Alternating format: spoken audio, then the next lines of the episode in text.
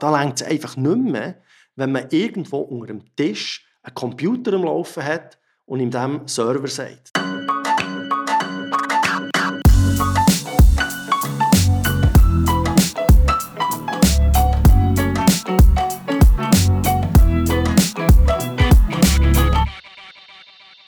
Willkommen zurück zu einer neuen Episode Manage It Differently. Heute mit dem Nummer 6 und dem dritten Teil vom Neuauftritt von 20 Minuten.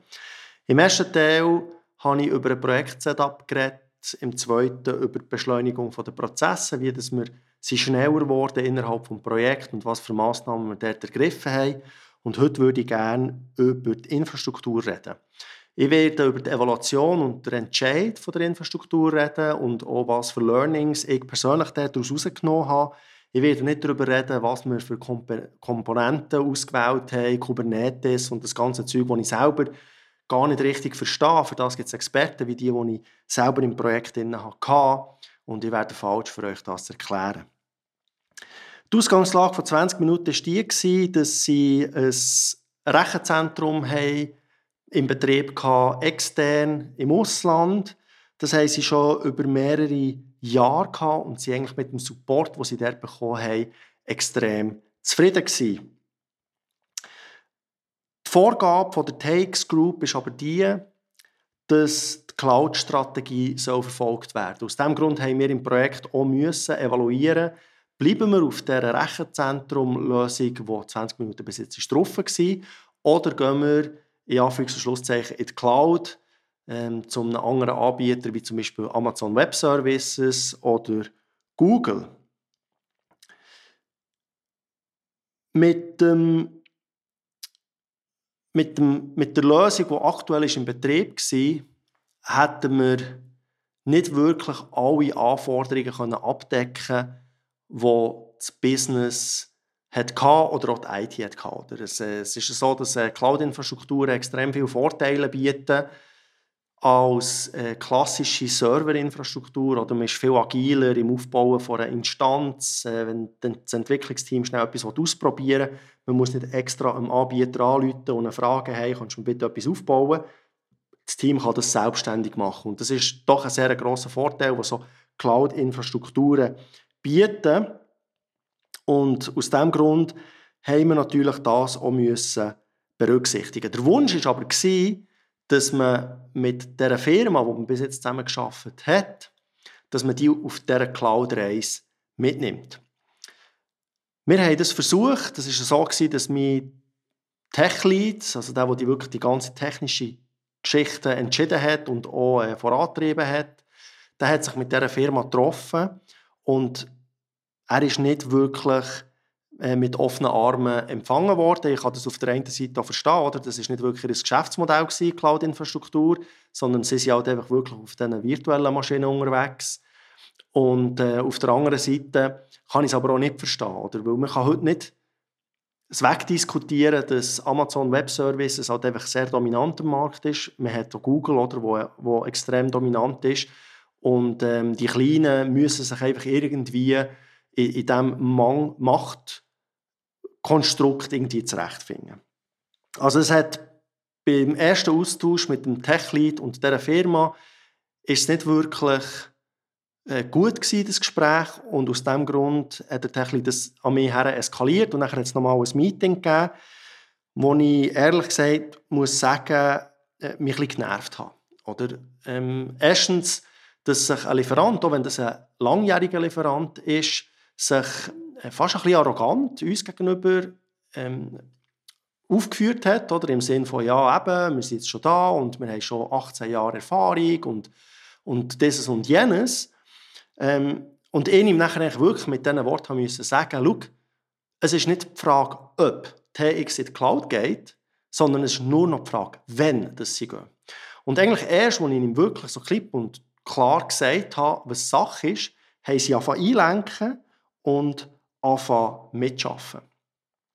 Gleichzeitig ist es aber so, dass innerhalb von der TX IT es Leute gibt, die bereits Infrastruktur betreiben, ähm, nicht auf so hochskalierenden Systemen, wie das jetzt 20 Minuten der Fall ist, sondern eher kleinere Systeme, aber dort ist gewisse Erfahrung mit dabei. Und Aus diesem Grund hat sich natürlich auch die interne IT für den Betrieb beworben.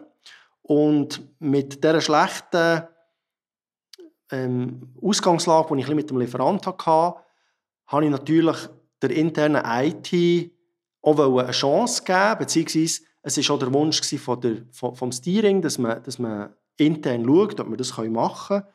Und äh, das haben wir gemacht. Ich habe selber von der internen IT äh, ein extremes starkes Commitment gespürt. Also dort, dort habe ich wirklich gespürt, hey, wir wollen das, wir wollen euch helfen und, und, ähm, und lass uns doch das bitte machen. Wir haben aber auch ehrlicherweise müssen sagen, dass sie gewisse Kompetenzen noch nicht hatten und wir durch das nachher eine externe Firma haben reingeholt, die diesen Gap füllen konnte und wir durch das ähm, die Infrastruktur haben aufbauen Also die Entscheidung, die wir am Schluss beim Steering gewählt haben, waren eigentlich drei Varianten. Wir hatten die Cloud-Infrastruktur bei Amazon Web Services, bei Google und beim aktuellen Partner, der in der Vergangenheit einen sehr guten Job gemacht hat im Supportbereich, aber auch natürlich beim zur Verfügung stellen dieser Infrastruktur.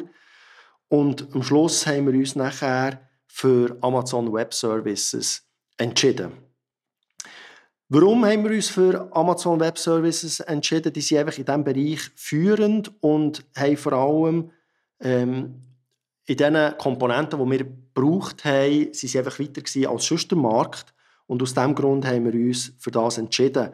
Wir haben ja dann auch beim Blick uns für AWS entschieden. Also auch der Blick äh, läuft auf Amazon Web Services und ich habe dort in diesem Projekt auch sehr gute Erfahrungen gemacht mit dem Team zusammen. Und darum habe ich ein gutes Bauchgefühl gehabt bei diesem Entscheid. Nachdem wir den Entscheid haben gefällt haben wir aber nur sechs Wochen Zeit gehabt, für die Infrastruktur aufzubauen. Wir in eine Beta. Wollen. Wir sind jetzt zeitmässig Mitte ähm, was ist das gewesen, Mitte August. Und wir haben Anfangs Oktober haben wir die Infrastruktur haben, damit wir vier Wochen Zeit haben zum Tunen, wenn wir nachher im November in die Beta haben wollen gehen. Was war das Ergebnis? Das Team hat wirklich einen außerordentlichen Einsatz gezeigt. Also wir haben die Infrastruktur rechtzeitig zur Verfügung stellen und wir haben die Beta wie geplant können starten und wir haben weder Last noch irgendwelche Stabilitätsprobleme gehabt. Also das Team wirklich einen super Job gemacht und äh, ich bin heute noch extrem stolz auf die Leistung, die sie dort vollbracht haben. Was waren meine Learnings? Gewesen? Ein wichtiges Learning für mich war, dass man sich als Lieferant nicht auf den Lorbeeren darf ausruhen darf, die man die letzten 20 Jahre hatte. Es kann immer irgendein Projektleiter kommen, der überhaupt nicht befangen ist, wie ich jetzt zum Beispiel. Oder mich hat die langjährige Beziehung hat mich nicht wirklich interessiert. Oder ich bin ergebnisorientiert und habe versucht, für 20 Minuten das Beste rauszuholen. Und das Beste heisst für mich halt einfach, was ist die beste Lösung zum Geld, das man dafür ausgeben kann. Und wenn man sich einfach nur mal überlegt, was es kostet, wenn eine Seite wie 20 Minuten, wie der Blick oder andere äh, Seiten, die sehr hohen Traffic haben, wenn die eine Stunde nicht erreichbar sind, was das für einen monetären Schaden verursacht, oder da, da, da es einfach nicht mehr, wenn man irgendwo unter dem Tisch einen Computer am Laufen hat und in dem Server sagt. Das geht einfach heutzutage nicht mehr. Man braucht wirklich gute Infrastruktur, damit die systemkritischen äh, Sachen laufen man braucht vielleicht sogar Redundanzen, dass wenn ein Rechenzentrum abliegt, dass man immer noch das zweite hat. Also solche Gedanken muss man sich machen, wenn man kritische Systeme auf IT-Infrastruktur laufen lässt. Und das Verhalten, das ich von diesem Lieferant gegenüber einfach empfunden habe, ist wirklich schlecht. Also, das, das, das, ich habe das nicht begriffen, warum dass sie sich so dermaßen uns gegenüber verhalten haben obwohl wir ihnen wirklich die Chance haben gegeben und die Tür haben aufgemacht haben, kommt doch mit in die, auf die Cloud-Reise und äh, bleibt ein Teil des Teams. Wir sind zufrieden und am Schluss ähm, haben sie die intern gemacht, weil die wirklich bewiesen haben, dass sie es machen wollen und ähm, wirklich alles in Bewegung gesetzt haben, dass sie es auch können machen können. Jetzt gibt es natürlich die, die sagen, ja, warum habt ihr nicht den Kleinen genommen, warum geht ihr zu Amazon, warum geht ihr zu Google oder die, die berühmt-berüchtigten GAFAs? Ja, es ist halt einfach nur mal so, dass der Markt ähm, das so regelt. Oder ich meine, es gibt auch niemanden, der Apple betrauert, nur weil Spotify sie im Musikbereich hat überholt. Es trauert auch niemand mehr um Kodak wegen der Digitalkameras. Also es liegt einfach nur in der Natur der Sache, dass einfach gewisse Bereiche konsolidiert werden und wenn ich als Kleine mich nicht am Markt orientiere, dann bin ich einfach weg vom Fenster. Ich persönlich mit meiner kleinen Beratungsfirma, ich kann nicht gegen einen Accenture oder wie sie alle zusammen heissen, das Gefühl haben, dass ich gegen die irgendwie Brot habe in gewissen Dienstleistungen, die sie anbieten. Ich muss mir meine Nische suchen und dort muss ich einfach Weltklasse sein. Und die Firma, die wäre gut gewesen, aber sie haben es einfach wirklich verpasst. Und äh, für sie tut es mir leid, aber am Ende des Tages zählt halt einfach das Produkt und das Produkt muss auf guten Pfeiler stehen. Das zweite Learning für mich ist die Flexibilität von Cloud-Anbietern. Das ist wirklich unglaublich, was die heutzutage anbieten.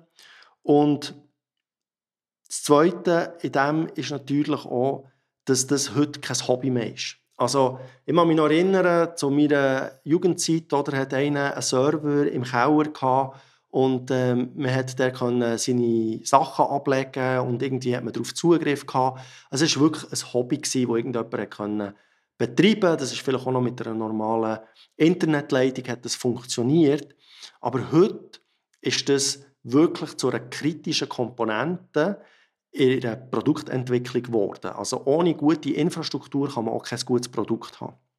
Und das bedeutet auch, dass man die Kompetenz muss aufbauen und auch haben und weiterbilden. Oder ich meine, die, die, die Infrastrukturanbieter, oder die, die bringen täglich neue Features raus, da muss man wirklich dran sein. Ähm, und, und für mich hat das einfach nochmal gezeigt, man kann Infrastruktur nicht aus Hobby betreiben, sondern man muss das wirklich hochprofessionell angehen. Man muss es sehr tief ins Entwicklungsteam integrieren, damit die Zahnrädchen wirklich ineinander hineingreifen und dass man am Schluss wirklich das Optimum rausholt. Weil auch wenn man die besten Leute hat auf der Infrastruktur, wenn die nicht mit der Entwicklung zusammenreden, dann bringt das auch nichts. Also es braucht wirklich eine Vermischung der Leute und die müssen extrem eng miteinander kommunizieren und zusammenarbeiten. Das wäre es jetzt schon zum Thema Infrastruktur. Ich hoffe hier, dass ich von der Zeit her es nicht wieder überzogen habe. Was ist der Ausblick? Ich würde gerne im nächsten Teil zum Neuauftritt von 20 Minuten über den Einsatz von externen auf Legacy-Systemen reden. Was sind Legacy-Systeme? Legacy-Systeme sind alte Systeme, die man eigentlich abschalten will. Was sind die Vor- und Nachteile von dieser Entscheidung, wenn man externe auf das Legacy-System allozieren? Und was ist der Vorteil, wenn die internen sich auf das neue Produkt können fokussieren können? Ihr könnt mich auf Spotify, Apple abonnieren mit dem Podcast. Ihr könnt natürlich auch auf YouTube das Video schauen. Und dann freue ich mich, wenn ich in einer Woche euch über das neue Thema etwas erzählen kann. Bis dann wünsche ich euch eine gute Zeit und bis gleich. Merci vielmals. Ciao zusammen.